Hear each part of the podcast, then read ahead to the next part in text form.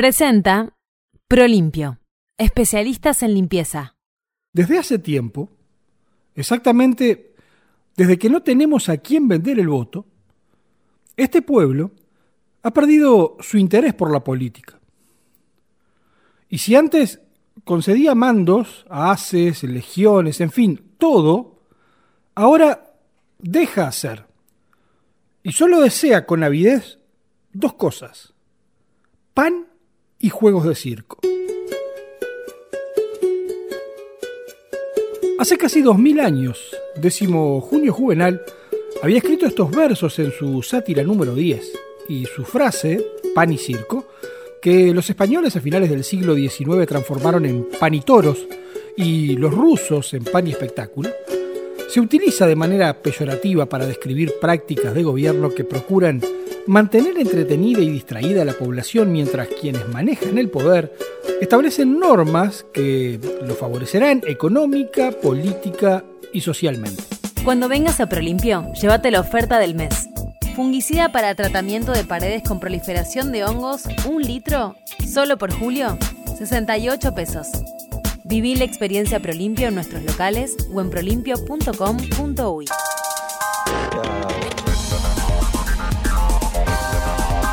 historia con la historia de la música uruguaya? 1011 Podcast. El circo romano fue transformándose. Las festividades fueron cambiando y la necesidad social de recreación y expresión llevaron a las diferentes comunidades a adoptar, modificar y crear eventos, celebraciones, juegos y competencias que con el tiempo se convirtieron en la base de sus culturas.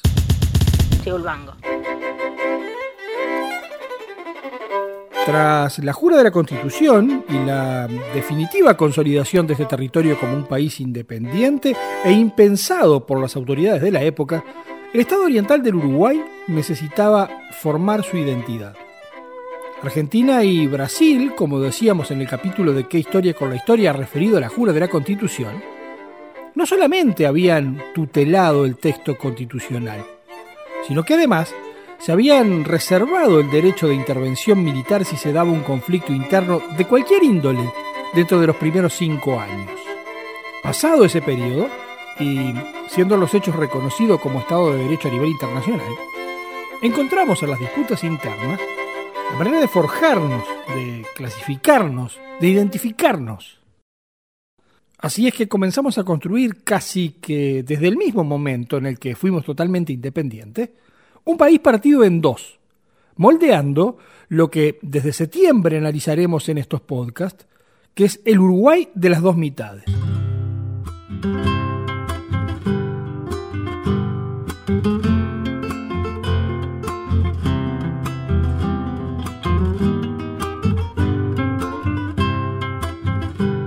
La guerra interna fue, además del constructor de dos estilos, dos formas, dos ideologías, el circo que los gobernantes requerían.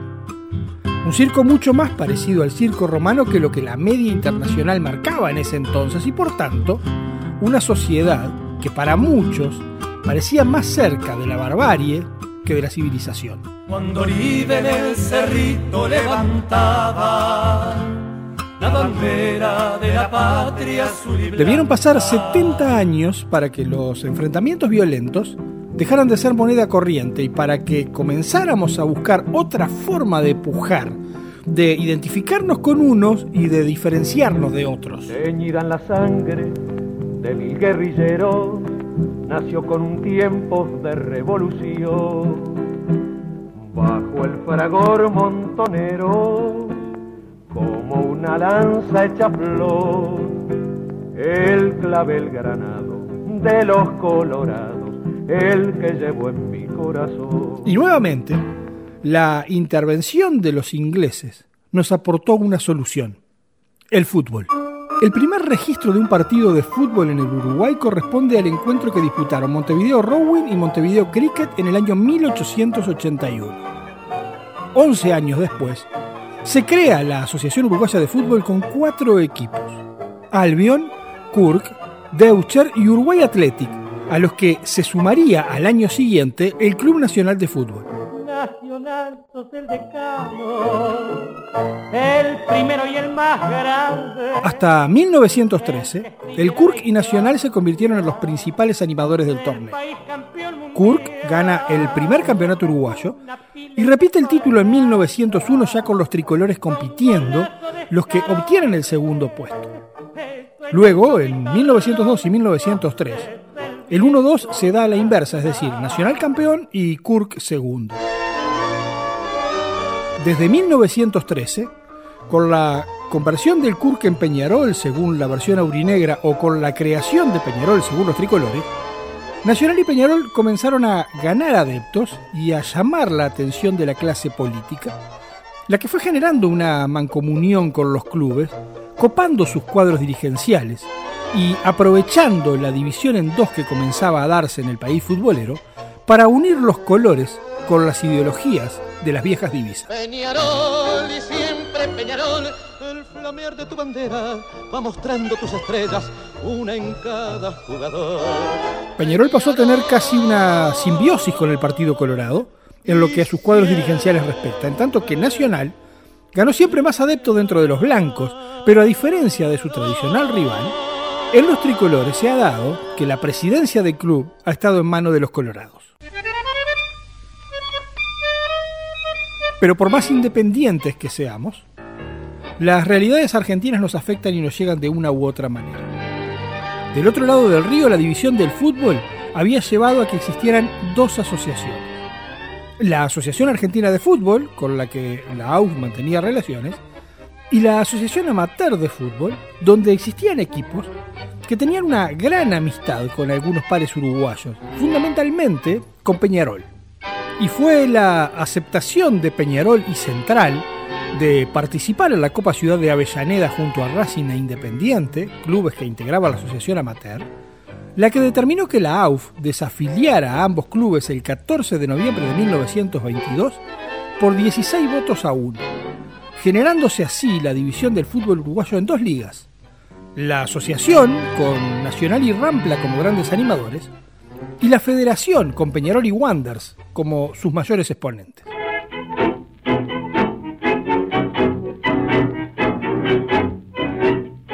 Doce días después de haberse generado esa ruptura en el fútbol, los uruguayos, a través del sufragio masculino que sustituía el voto censitario, elegíamos por primera vez en la historia a un presidente en forma directa. Las elecciones del 26 de noviembre de 1922 fueron las primeras que se realizaron luego de reformada la Constitución de 1830. Y con el voto de 250.324 hombres, el colorado José Serrato se impuso por 7.199 votos a Luis Alberto de Herrera. Serrato va a tener un papel fundamental en la historia del fútbol ya que en 1925 se encargaría de unir a ambas ligas, pero además, durante su gobierno, se jugaron dos ediciones consecutivas en nuestro país de la Copa América, que representaron el cuarto y quinto campeonato continental celeste, 1923 y 1924, habiendo tenido el primero de estos la particularidad de ser clasificatorio para los Juegos Olímpicos de Colombia, los que le dieron a Uruguay el primer triunfo mundial jugando contra Estados Unidos y cuatro selecciones europeas, Yugoslavia, Holanda, Francia y Suiza, ganando los cinco partidos, convirtiendo 20 goles y recibiendo solamente dos. Éramos iguales y eso nos separaba, un mundo de distancia había entre los dos. Tú eras de familia muy rica y distinguida, yo en cambio solamente era un trabajador Vivías entre el loco en un regio palacio, ningún amor sincero podías tú sentir. Tus autos y la calle, tu oro y pedrería, tus sedas, tus encajes se alejaron de mí. Los triunfos deportivos repercutían fuertemente en la sociedad y tras el Sudamericano de 1926, que se disputó en la ciudad de Muñoa, en Chile, donde la Celeste vuelve a campeonar en forma invicta, Omar Odriozola, un joven de paso de los toros que en aquellos años estudiaba notariado en la ciudad de Montevideo, escribe el poema Las Dianas de Nuñoa, que en el carnaval de 1927, la murga Los Patos Cabreros, que dirigía José Pepino Ministeri, interpreta sobre la música del tango La Brisa del Maragato Francisco Canaro lo que sería el primer himno a la selección uruguaya.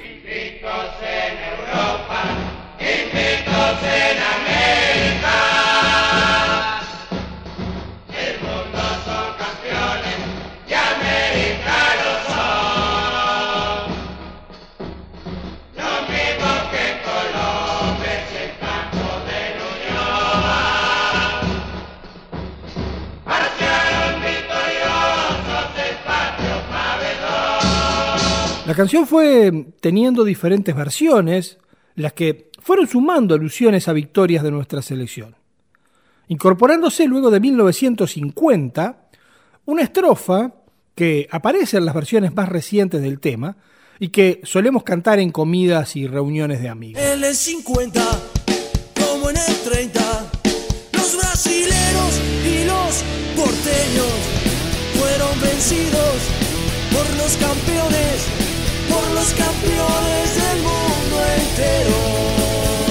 Esa alusión a los triunfos mundiales es considerada por muchos un punto de trascendental importancia en la construcción de la identidad nacional, ya que es una forma de reafirmar que efectivamente no somos ni argentinos ni brasileños, pero que además no solamente no necesitamos su tutela, sino que estamos en igualdad de condiciones y en algunos aspectos hasta podemos ganarles. Cuando vengas a Prolimpio, llévate la oferta del mes. Fungicida para tratamiento de paredes con proliferación de hongos, un litro, solo por julio, 68 pesos. Viví la experiencia Prolimpio en nuestros locales o en prolimpio.com.uy.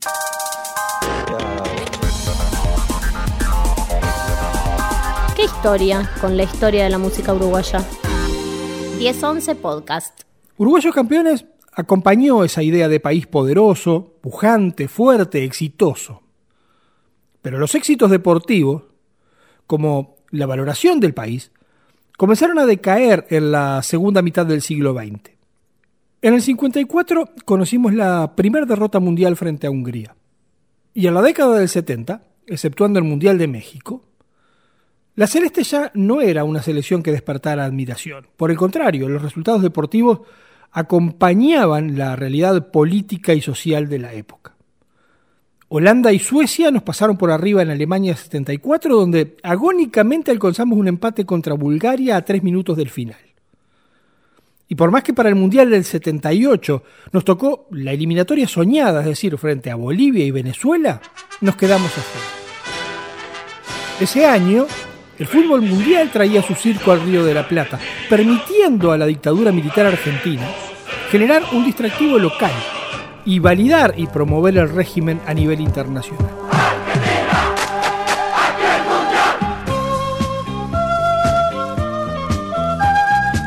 Dos años después, y continuando con la historia de replicar de este lado del río lo que sucedía allá, el Estadio Centenario fue sede de la primer Copa de Campeones del Mundo, el Mundialito o la Copa de Oro.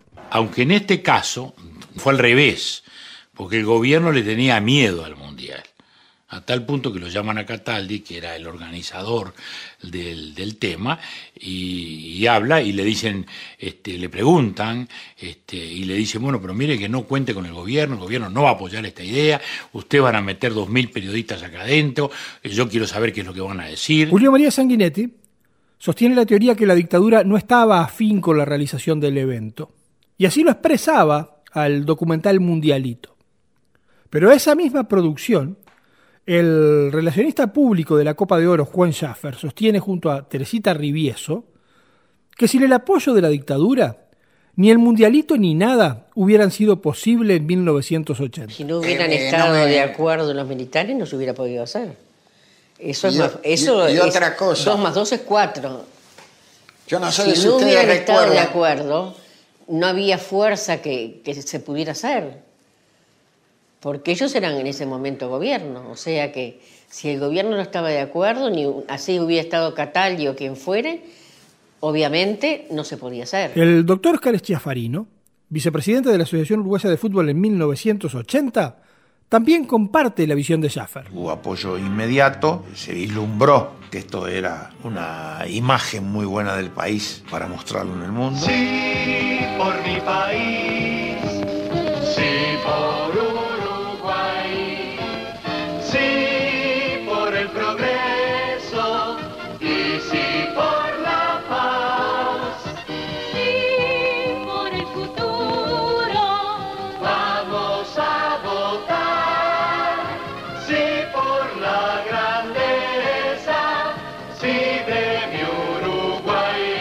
Dígale sí al progreso y a la paz.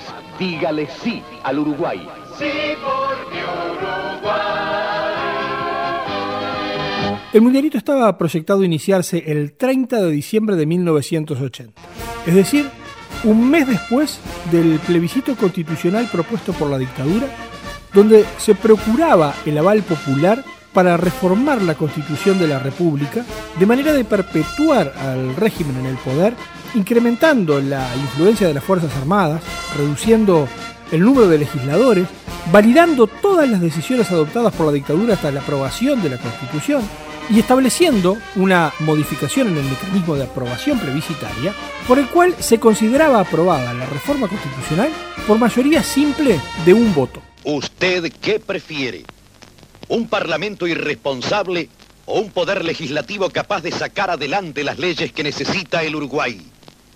Haga valer su voto. Dígale sí al Uruguay. La propaganda abrumadora por el sí, la prohibición de manifestaciones por el no, y la idea que sentían los militares y civiles allegados a la dictadura sobre que el pueblo respaldaba su accionar, hacían impensado el triunfo del no. Si los militares se van en el 80, creo que había un monumento en cada esquina, de cada uno de los militares de aquella época. Y lo digo con toda mi voz. ¿Por qué? Porque era necesario aplacar las cosas. Julio César Sánchez Padilla, un reconocido periodista deportivo, reafirmaba esa visión al documental realizado sobre el evento por Sebastián Bernardic. Pero sin embargo, el pueblo votó no. Y el voto del no hizo que el Mundialito o la Copa de Oro, en lugar de ser la fiesta final de la dictadura, fuera el comienzo del fin del régimen. Y la gente festejó no solo el campeonato, sino también el triunfo del no. Fue un festejo futbolístico, yo creo que no hay nada de eso, ¿qué querés que te diga? La gente deslin- deslinda mucho el fútbol con la política. Ante esta realidad política y social, desmarcarse del relato oficial sin ser censurado, proscripto o detenido no era una tarea sencilla.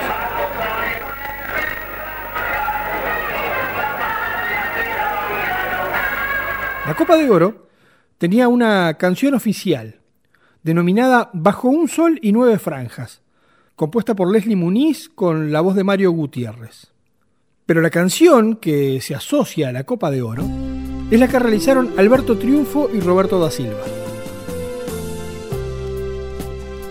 Nos había pedido Víctor Hugo que hiciéramos un tema porque no querían pasar el tema oficial. Víctor Hugo Morales era el relator de fútbol más escuchado del país.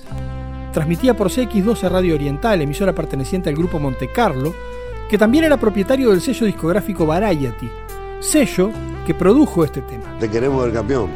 Que pensamos que en ese momento era un grito de, de aliento y de guerra, ¿no? En plena dictadura. La censura que existía en la dictadura impedía que se editara cualquier tema musical cuya letra pudiera tener frases o expresiones que el régimen entendiera fueran perjudiciales para sus intereses. Y bueno, tampoco se podía decir mucho. Ah, eh, En esa época la gente ahora no lo entiende mucho, pero no se podía hablar, no se podía decir, te venían a buscar.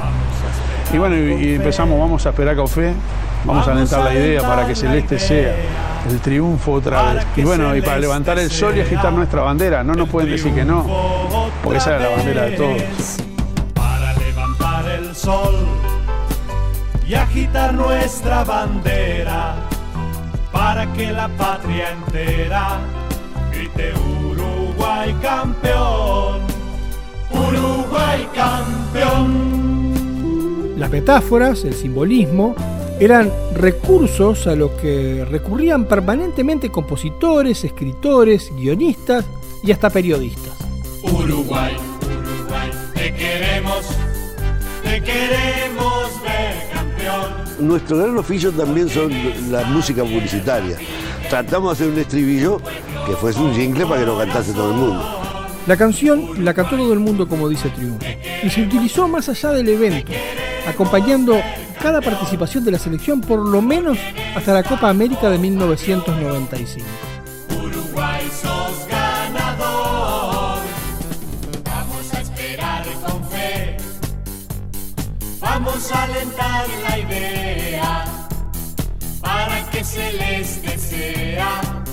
El triunfo otra vez. Para levantar el sol y agitar nuestra bandera para que la patria entera grite Uruguay campeón. Uruguay, Uruguay, te queremos, te queremos ver campeón, porque en esta